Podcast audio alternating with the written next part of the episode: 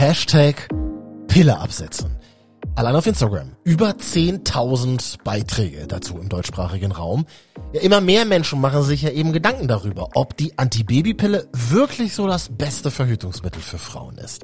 Und eine Studie sagt, immer weniger junge Menschen haben Bock auf die Pille. Warum, Jana? Mm, ich glaube, es liegt vor allen Dingen daran, dass wir uns immer mehr informieren können über Nebenwirkungen, die die Pille hat. Irgendwie ist es heutzutage so, dass man sich im Freundeskreis viel austauscht zur Verhütung und da dann immer mehr herauskommt, dass doch viele Freundinnen oder viele Personen, die man kennt im Umfeld, irgendwie unter Nebenwirkungen leiden und dann macht man sich ja auch darüber Gedanken, ob das bei einem vielleicht auch so ist. Viele, viele Nebenwirkungen merkt man ja gar nicht so auf den ersten Blick, sowas wie, wie Stimmungsschwankungen oder so. Das, das merkt man ja eher ähm, nach starkem Reflektieren. Und wir wollen jetzt mal so ein bisschen gemeinsam reflektieren. Jana hat die Initiative Better Birth Control mitbegründet.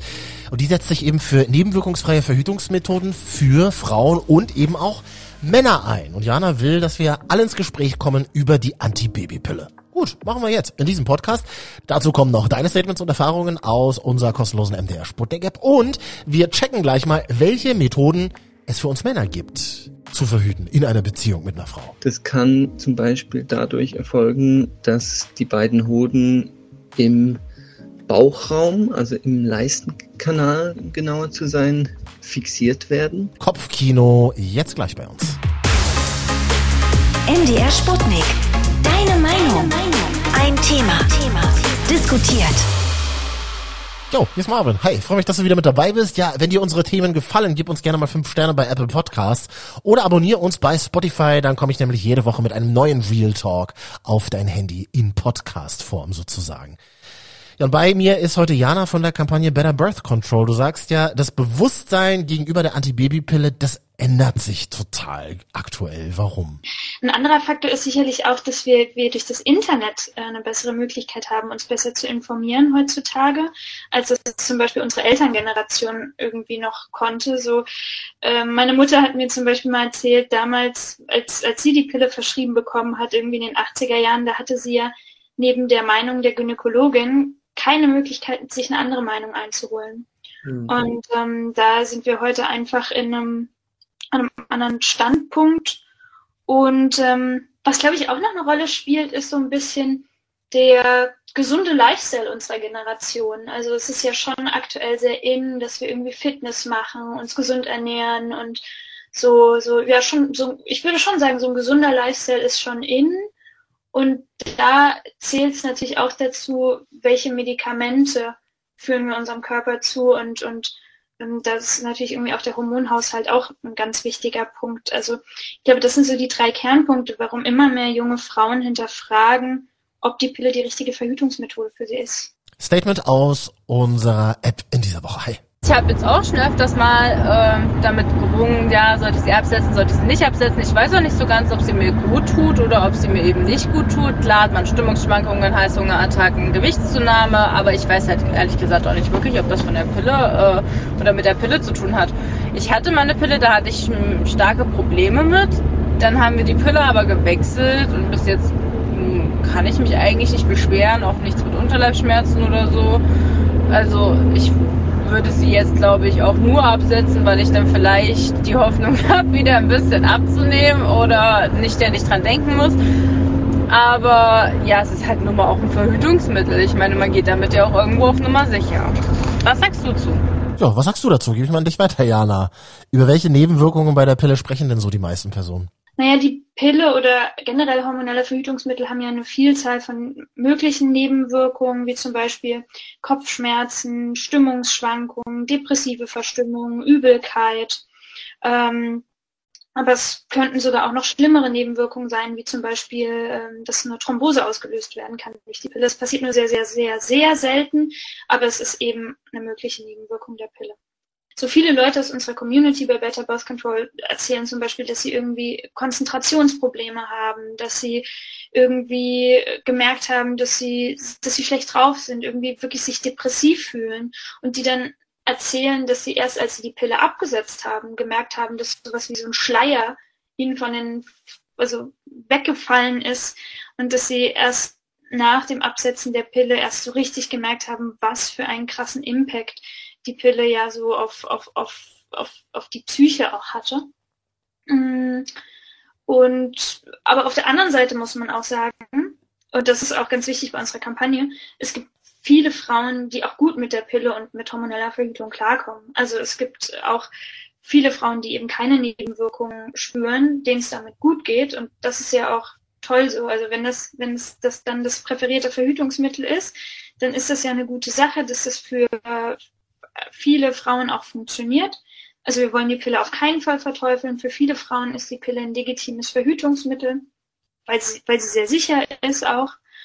Und ähm, ja, aber es gibt eben auch viele Frauen, die unter Nebenwirkungen leiden und genau für diese Frauen haben wir die Kampagne Better Birth Control gestartet, weil es dann für diese Frauen eben nicht mehr so viele Alternativen gibt zu verhüten, die wenige Nebenwirkungen haben.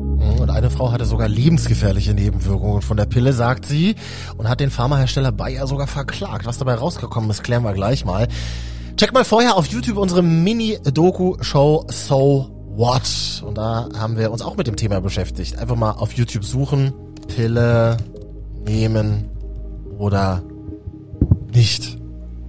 Und da kommt ihr direkt aufs Video. Und es ist total spannend, die ganzen Kommentare darunter zu lesen. Eine Userin schreibt zum Beispiel, die Pille absetzen, das kann ein echter Struggle sein. Warum, Jana? Naja, die, Pille verändert ja schon den Hormonhaushalt und wenn man die Pille absetzt, dann verändert sich auch, auch vieles wieder. Also zum Beispiel kann die Pille ja auch die Haut und die Haarstruktur ähm, von Menschen verändern und ähm, wenn man sie absetzt, verändert sich das auch zurück und das sind schon erstmal hormonelle ähm, Umwerfungen, die dann auch ein paar Monate dauern, bis sich das wieder einpendelt. Trotzdem, du nutzt die Pille auch, oder? Statement aus unserer App. Hi. Hätte ich, glaube ich, einen festen Job, hätte ich jetzt schon ein Kind in mir. Das ist halt so das Problem, wenn du das gerne möchtest, ähm, dann ja, äh, bist du, glaube ich, schon ein bisschen dankbar dafür, dass die Pille das halt ein Stück weit auch verhindert. Äh, weil ich ja nun doch noch ja ein paar Jahre warten müsste. Also mit 25 kann man da vielleicht nicht mehr reden, mit 22 in Ausbildung in jedem Fall nicht. Ja, und so geht es eben den meisten. Äh, die Pille ist das immer noch am häufigsten genutzte Verhütungsmittel in Deutschland, sagt die Bundeszentrale für gesundheitliche Aufklärung. Auf Platz zwei kommt das Kondom und auf Platz drei dann die Spirale. Jana, warum? Naja, die Pille hat sich irgendwie so als Standardmethode etabliert. So als Frau, wahrscheinlich jede Zuhörerin kennt es gerade, so man geht mit 14, 15, 16 das erste Mal zur Gynäkologin und sofort wird einem die Pille verschrieben. Mhm. Ähm, das liegt auch daran, weil die Pille ein sehr sicheres Verhütungsmittel ist und glaube ich gerade äh, bei so im Teenageralter häufig gedacht wird, so alles bloß nicht schwanger werden. Und, und das stimmt ja auch zu einem gewissen äh, Ausmaß. Also gerade so in den Teenagerjahren, wenn man sehr jung ist, ist man ja auf sichere Verhütung sehr stark angewiesen. So äh, eine, eine Teenie-Schwangerschaft geht mit großen Stigmata, gesellschaftlichen Stigmata einher und, und die meisten Menschen wollen das ja auch überhaupt nicht äh, und können sich das nicht leisten, in, in so frühen Alter schwanger zu werden.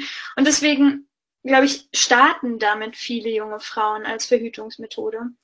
Ähm, aber auch gerade wenn man dann älter wird und dann das Risiko einer potenziellen Schwangerschaft nicht mehr so hoch ist, sich der Körper auch irgendwie schon verändert hat und dann die hormonelle Verhütung auch nicht mehr so ganz passt, dann beginnen viele Frauen erst die, die, die Pille als Verhütungsmittel zu hinterfragen.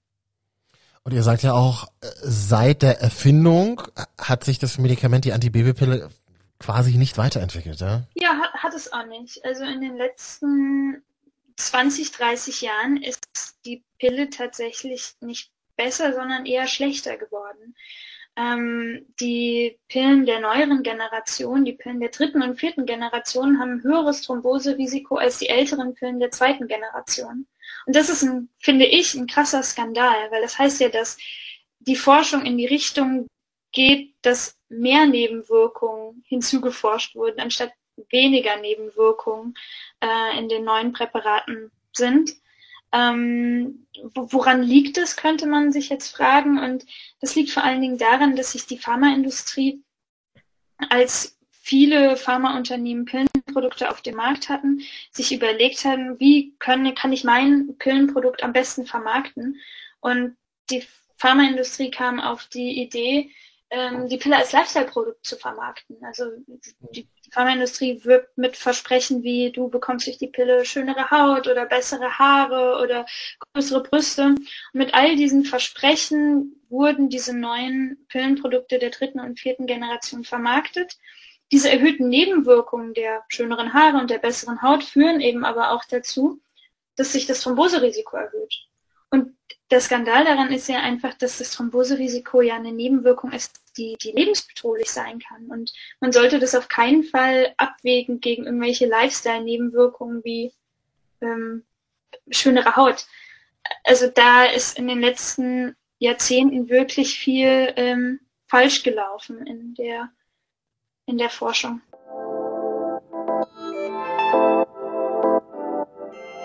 Ja, und wegen angeblich lebensgefährlicher Nebenwirkungen der Pille Jasminell hat eine Frau den Konzern Bayer ja sogar verklagt. Den Fall Felicitas beschreiben wir auch in unserer So What Doku. Die Klage wurde diesen Sommer sogar in zweiter Instanz aber abgewiesen, weil...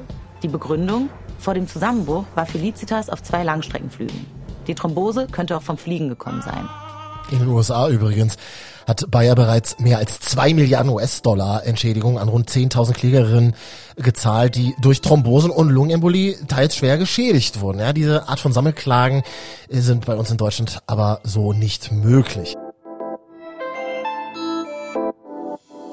Ja, und wir haben eine Frau auf Instagram gefunden, die hat die Pille abgesetzt, spricht darüber auf ihrem Channel Body Synchron und macht das jetzt eben ein bisschen anders. Jessie, wie funktioniert's bei dir? Also ich verhüte tatsächlich mit NFP. Das ist eine Methode, bei der man die Temperatur misst, die Basaltemperatur mit einem speziellen Thermometer und das dann kombinieren mit einer Beobachtung des Cervixschleims. Das sind so zwei Faktoren, die einem ganz gut Auskunft darüber geben, wann der Eisprung stattfindet. Also man kann dann rausfinden, wann der Eisprung ist und kombiniert mit noch ein paar Rechenregeln, um auszuschließen, dass man halt an den Tagen vor dem Eisprung schon schwanger wird, weil die Spermien können ja auch eine gewisse Zeit überleben, bis der Eisprung stattfindet. Diese Methode ist für mich super safe. Ich bin sehr happy damit. Kombiniere das mit einer Barrieremethode, meistens mit Kondom. Ich habe aber auch ein Diaphragma und damit fahre ich jetzt schon seit sechs Jahren sehr, sehr sicher und habe nie ein Problem gehabt.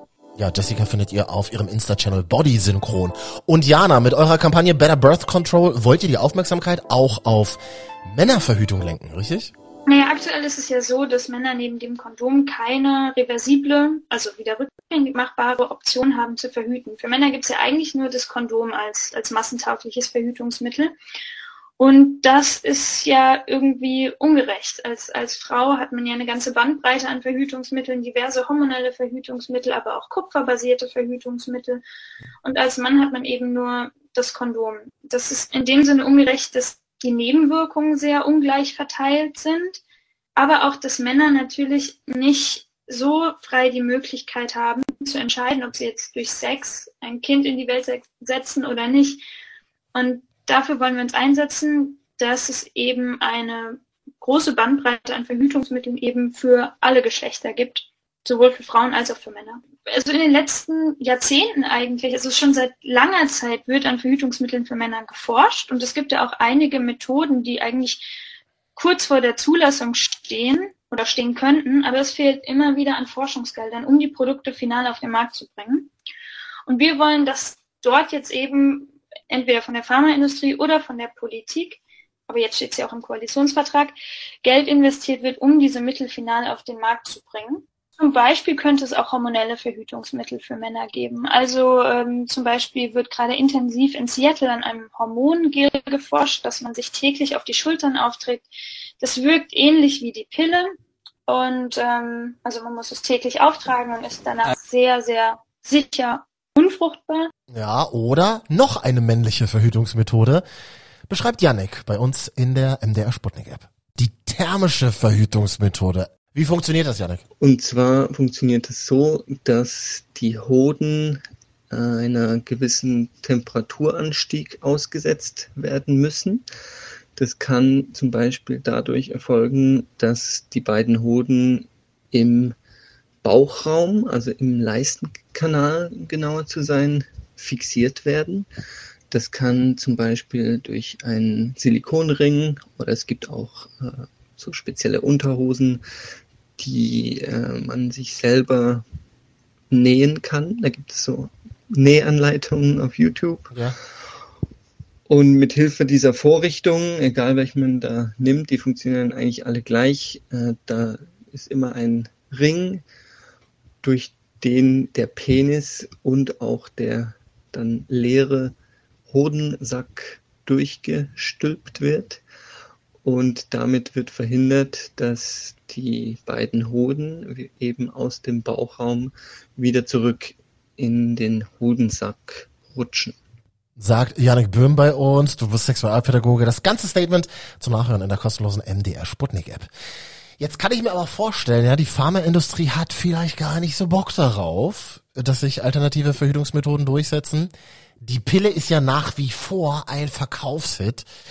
Äh, das ist hier eine Zahl aus dem Jahr 2009. Das Handelsblatt hat das mal ausgerechnet. Mit der Pille werden jährlich 577 Millionen Euro in Deutschland umgesetzt. Da gibt's mal ein kleines Katsching, oder Jana? Also es ist sehr traurig, aber das ist sicherlich ein Grund.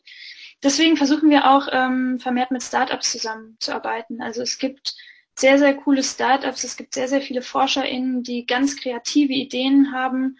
Also nicht nur kreativ, sondern auch wirklich gut und, und, und ähm, ja, wirklich sichere und gute Ideen haben, wie man verhüten kann.